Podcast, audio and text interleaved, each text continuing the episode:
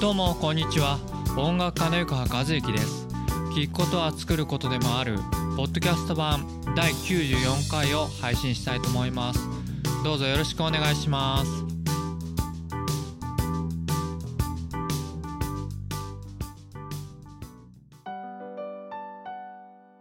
それでは今回のテーマは最初は大変。最初は大変についてお話してみたいと思います。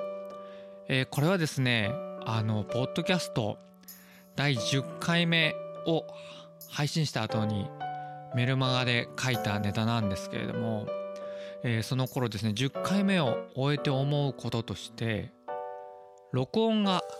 随分楽になりましたということで、えー、書かせてもらってます。あの、ポッドキャストのこの長さとかっていうのは変わってないんですけど収録時間が大幅に、えー、減ったと、えー、いうことで書いてますね。でやっぱりあのー、思うに慣れって慣れるってすごく大切かなと僕は思います。でやっぱりあの最初っていうのはやっぱり大変なんだなっていうふうに、えー、感じましたね。あの子育てされた方だったらわかると思うんですけど1人目って大変ですよね。あの夜もなんだろう。僕覚えてるのはいつになった夜ちゃんと寝れるのかなって。ね結局夜泣きなんか始まっちゃうと1年ぐらいは夜中起きるんで。そんなもんあるしおむつをいつまで変えなきゃいけないんだろうみたいなね。しかも抱っこをね僕あの年子だったんで2人両脇に抱えてこれいつまで続くのかなみたいな。夜寝る時もまあ2人抱っこ夜寝の時1人2人目はすぐ寝てくれたんであれですけど1人目の長男を抱っこして11時頃こう部屋を行ったり来たりしてるのを覚えてますけど、まあ、やっぱだから1人目っていうのはさ最初っていうのはやっぱ大変なんだなっていうことを思い出しますね。まあ、ちょっと話がずれましたけれどでポッドキャストの話に戻しまして、まあ、10回超えて超えたあたりぐらいからやっぱりちょっと精度を求め出しますよね。えー、ほんなね若い頃はもっとそれこそ初回から精度を求め出しまして完成度をねそれであの苦しくてやめたりしたんですけどまあポッドキャストを始めた時はもう40超えてましたんで、えー、割とまあまあそのうち上手になるだろうぐらいな感じでやってましたからあれでしたけどだんだんでもあの精度も完成度をですねよりいいものとかってやり始めるとまあそれもちょっと苦しいんですね心がね。だからまああのその時のメルマガに書いてるんですけど、まあ、100回ぐらいになった時にはこれぐらいのゆるい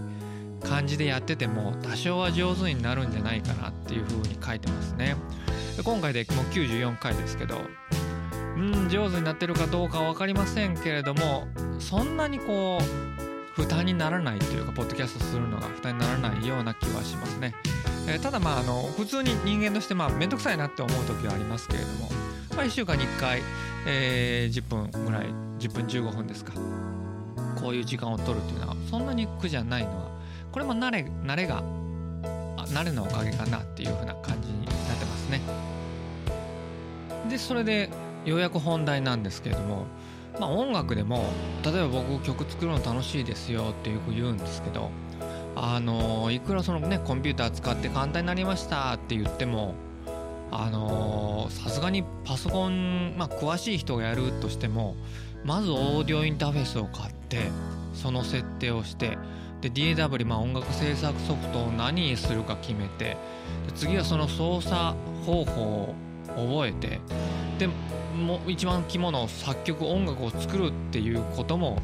まあ慣れなきゃいけないやっぱりだからね最初っていうのは大変なんですよ。その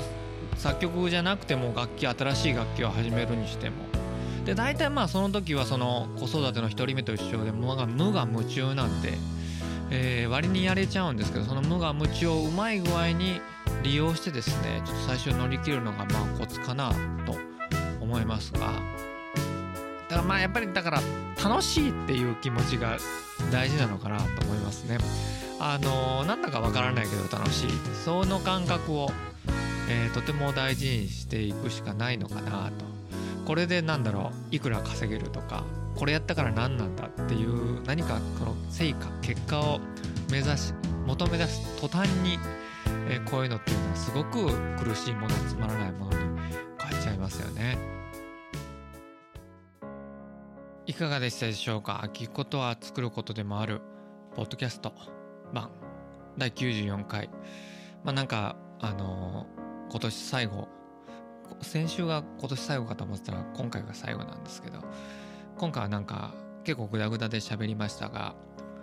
まああのともかくだから最初は大変。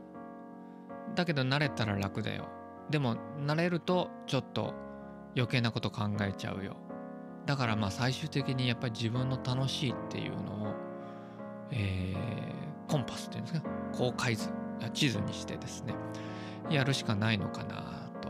え音楽をもう20年以上続けてきて改めてすごく最近思いますね。まあ、僕の場合はただやめられないだけなんですけど、まあ、そんな感じでその来年はぜひですねまた一つ新しいことにチャレンジしてもらって今年何かチャレンジしましたっけ、僕割と今年バス釣りはチャレンジしたんじゃないかなと思いますけど。まあそんな感じで、えー、来年も頑張っていきたいと思います。それでは最後まで聞いてくださってありがとうございました。お相手は音楽家の横川和樹でした。また来年お会いしましょう。さようなら。